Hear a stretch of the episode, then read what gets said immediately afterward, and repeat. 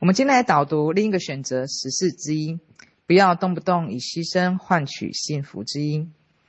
不要跟程序做交易，不要动不动以牺牲换取幸福。人生还有另一个选择，就是相信你本来就可以是圆满的，相信你本来就可以拥有不打折扣的圆满与幸福。要相信一切是可以白给的，不需要任何的牺牲。比如最常见的，你的孩子生病了，你非常的担心，于是你可能会默默的跟内在声音用条件来做交换，就像是我愿意用我的健康来换取孩子的健康，再或者是为了获取名利、财富、灵感、关系、青春、样貌等，我们许的愿望全是用来交换和牺牲的方式来以物换物。我们习惯性的祈祷方式其实是一种程序模式，可是这种方式只是暂时的将追究从一个形式转移到另一个形式，而不是从健康转移到财富，就是从财富转移到关系的破裂。但这并不解决根源的追究信念。如果我们无法做到真的相信美好不用任何牺牲的这个信念，那里面的弹性空间就是自律和努力。自律可以使你在不需要拿自己灵魂或健康美好交换的情况之下，让你那一颗不大相信能白白获得的心有一种平衡与结合。自律和努力是通过一种主动受苦的方式，当你不用通过牺牲一个美好而得到另一个美好。人要么为了物质交换灵魂被欲望吞噬，要么觉得拥有灵魂就要牺牲物质视欲望为罪恶。但还有第三条路，正是欲望，坚定渴望与目标，用积极主动的自律和努力获得。不要跟魔鬼做交易，并且以这样的一个觉察带入到你生活里的每一个试图做交易的信念之中，养成习惯，才能够在根源处化解信念，改变思维方式。你眼前所经历到的一切，就是过去信念的余波。换一句话来说，你眼前所看到的一切已经是过去，而你渴望走出过去信念的回圈，要做到两点：第一，要不被过去的余波所影响。你现在所看到、所听到的种种，都只是过去信念的残影。面对过去可以接纳，但不必要当真。第二，坚定无条件爱的信念。一切本来就可以是白给的，本来就不需要打折扣或者是自我贬低，人本来就可以活得既有尊严又美好。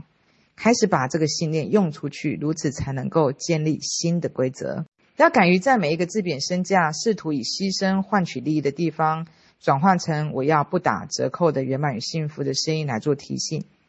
每次当你的声明你要无条件的爱与圆满时，内心深处那个旧有的因罪疚感而延伸出来的牺牲信念，可能会化作你内在各种自我攻击、不确定、怀疑，或者是直接否认你不配得，或者是先声夺人的说这是不可能的声音，也可能会令你边提醒自己，还会一边的心虚质疑。这是正常的过程。一个人从不敢直视自己的渴望。活在模糊的状态下，任由自己温水煮青蛙，也自然无法让阻碍你圆满幸福这些隐匿的信念浮现出来。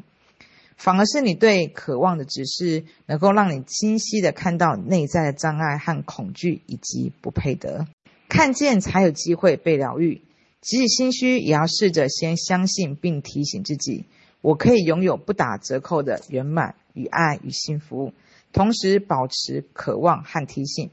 下一节我会针对这个话题，直接给出一些可以用在日常生活中的模板。我觉得可以听到这个章节，其实是一件很幸福的一件事情，因为其实我们常常没有觉察到，我们其实常常在用牺牲来换取幸福，因为我们不相信我们值得。所以疗愈，首先我们要去看到所有说我们不值得的，要去用牺牲来去换取的这些想法跟念头，我们要先去觉察它。它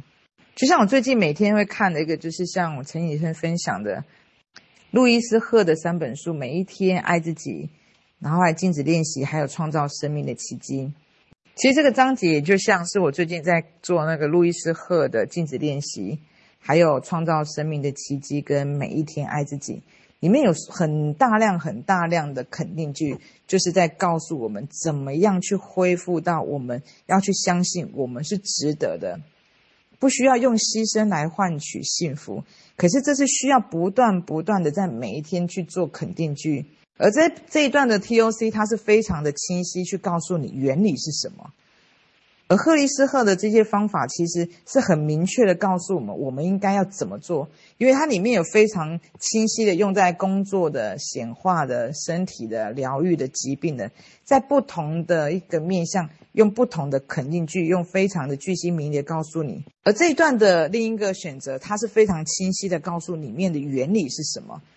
当然，里面也有带到一些些的肯定句，可以将另一个选择里面的这原理更清晰的时候，再运用到路易斯贺里面的这三本书，甚至是好多本书，我们就可以更清楚的知道说，为什么我们要常常不断不断的每天朗读与练习，我们必须要去觉察到任何一个小小的要牺牲的一个信念，我们都要去把它觉察到，去看到它以后，然后不断用不同的肯定句。回到我们本来就是可以白给的，本来就是值得的。就像里面所说的，不要跟魔鬼做交易，因为要将这个觉察带入到我们生活每一个这样的一个念头，必须养成一个这样的一个觉察习惯，要在根源处不断的去化解跟改变思维。所以为什么要有一个静止练习？要不断不断的去看 TOC 里面的原理，跟不断不断的去看，呃，像路易斯赫里面的很多的一些肯定句。那这个章节的下半段是更清晰，你会看到我们眼前所有过去都是信念的余波，就是假设我们现在是一个受害者的一个模式啊，那关系是这个样的模式，你会看到你过去的这个这一个演绎，一直这样的一个底片不断不断的巡回在做一个演出。可是我们要切换这样一个模式，首先我们要去看到这已经是过去的，而我们要去锁定我们要的一个实像画面。所以里面就很清晰的提到，第一个要不被过去的余波所影响，要清晰的去看到我们现在看到都是过去余波的残影，要去接纳它，可是可以不要去当真。第二个就像我们在说的，不断的用肯定句，不断的去觉察，要去坚定无条件爱的信念，一切本来就可以是白给的。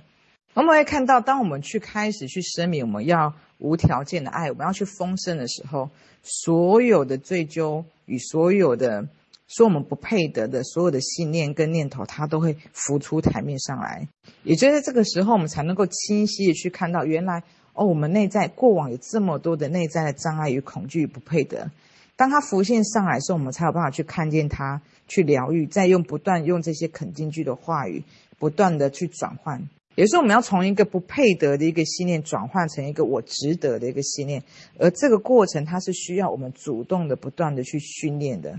而且只要我们一两天没有训练，你就会看到它强大的不配得跟恐惧的一个惯性，很快的就会马上把我们往下拉，而且是一种无意识的。我自己最近的方法是我每天都会先朗读朗读几篇的路易斯赫的《每一天爱自己》，就会念个几篇。或者是创造生命里面奇迹里面的，看你是因为想要去显化，或者是工作，或者是疾病，或者是身体健康，可以针对里面的某一个你想要的一个主题，里面有非常针对这个主题的一个肯定句，然后去朗读。因为你朗读的时候，其实你的口语、你的话、你的声音，它是有力量的，而且它会经由你的头脑再录到你的心。所以，首先最重要还是我们要知道我们要什么，因为你有一个锁定，你要幸福，你要配得，你值得爱的一个方向，你要这一个目标的时候，你的所有的行动才有可能带上，你才有可能每天去做朗读，每天去做这样的事情，每天类似看一点这样的一个文字。